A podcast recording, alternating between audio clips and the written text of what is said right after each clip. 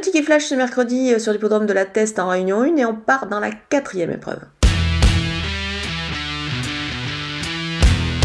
Le numéro 8, Gélinote, n'a contre elle que d'effectuer sa rentrée car je pense que c'est une pouliche qui a tout simplement la pointure d'une telle épreuve. Elle est capable de, pourquoi pas, s'imposer d'entrée de jeu.